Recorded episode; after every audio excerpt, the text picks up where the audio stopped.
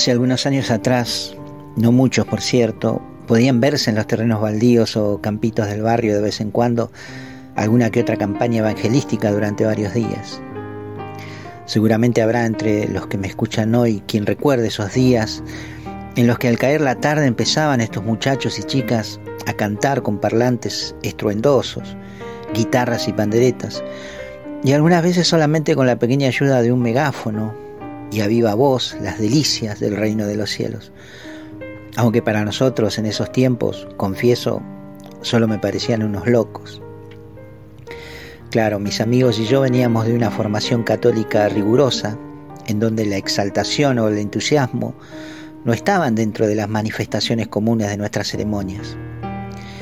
Era natural que al observarlos nuestra reacción fuera desubicada, como si el Dios de ellos no fuera el nuestro, como si los textos evangélicos en donde ellos estaban apoyados en sus prédicas no estuvieran en nuestras Biblias.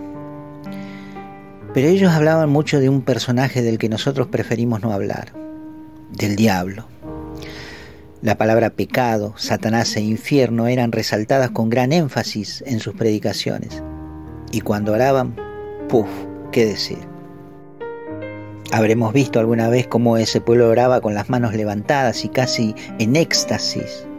La gente caía al suelo y se revolcaba mientras el pastor le expulsaba algún demonio.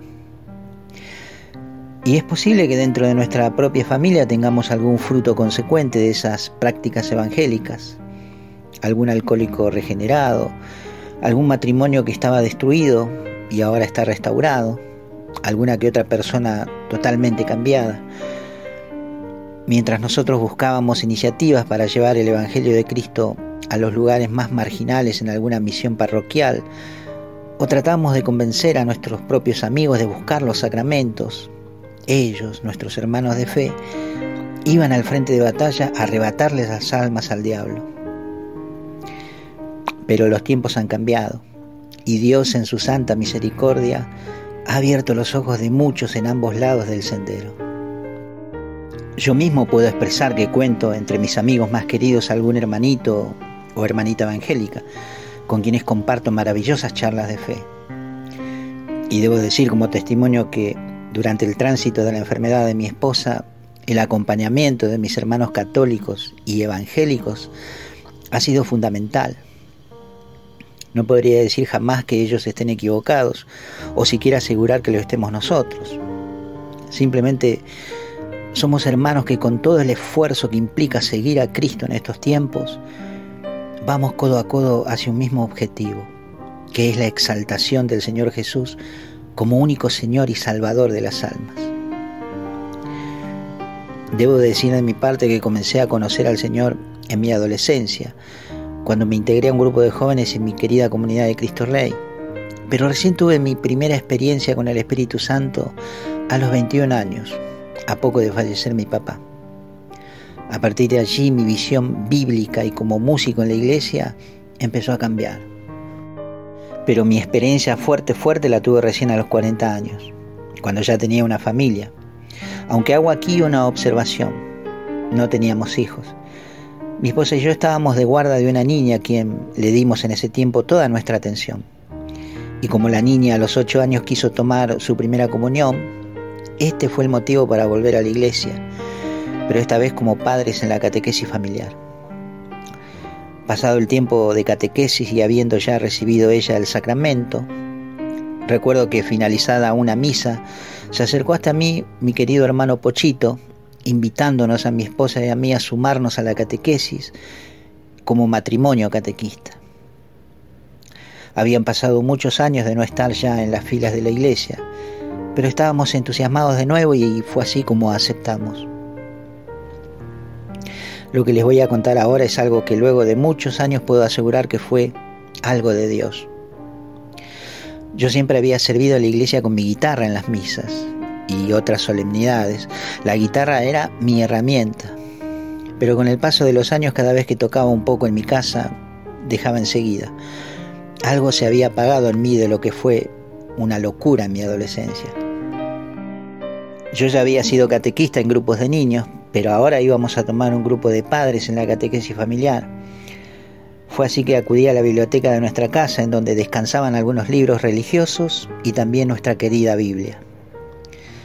Una mañana de domingo me levanté temprano, me preparé unos mates y me senté en el patio de casa con la Biblia y una libreta para tomar algunas notas. Comencé a leer y oré al Señor para que me ayudara a comprender y poder yo enseñar a otros.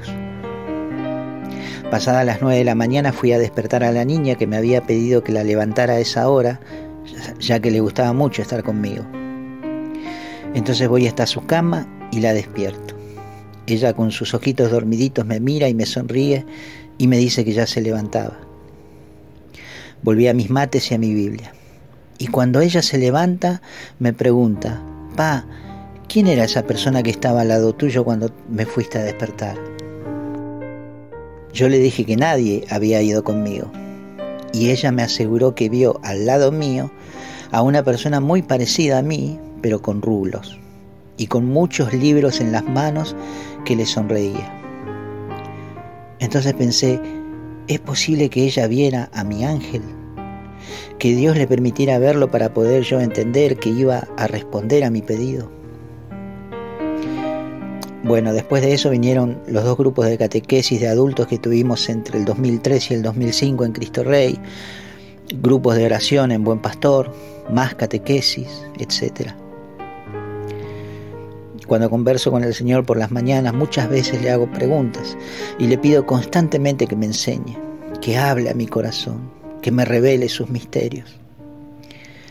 Y es así que sucede que me siento delante de la hoja en blanco y escribo a veces como si una voz me dictara cada palabra, otras veces investigando las letras con la palabra de Dios en la mano, un diccionario bíblico y uno común para poder entender el significado de las palabras y las costumbres de la época de la que la Biblia nos habla.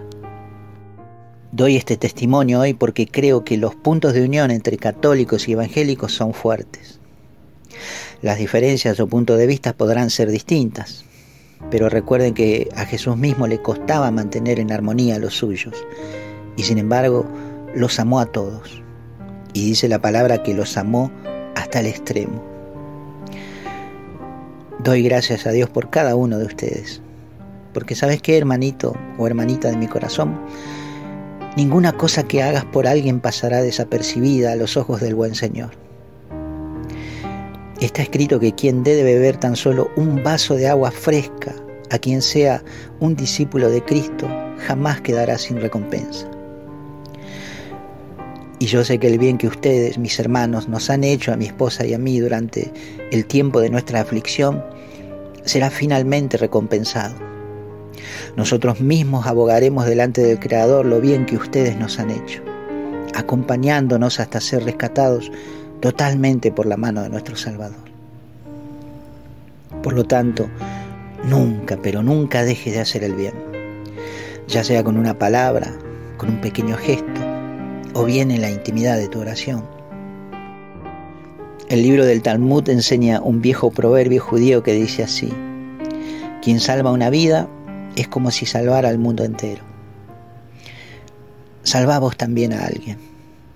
No pierdas tu tiempo en cosas que no tienen valor o que no te edifican en absoluto como persona.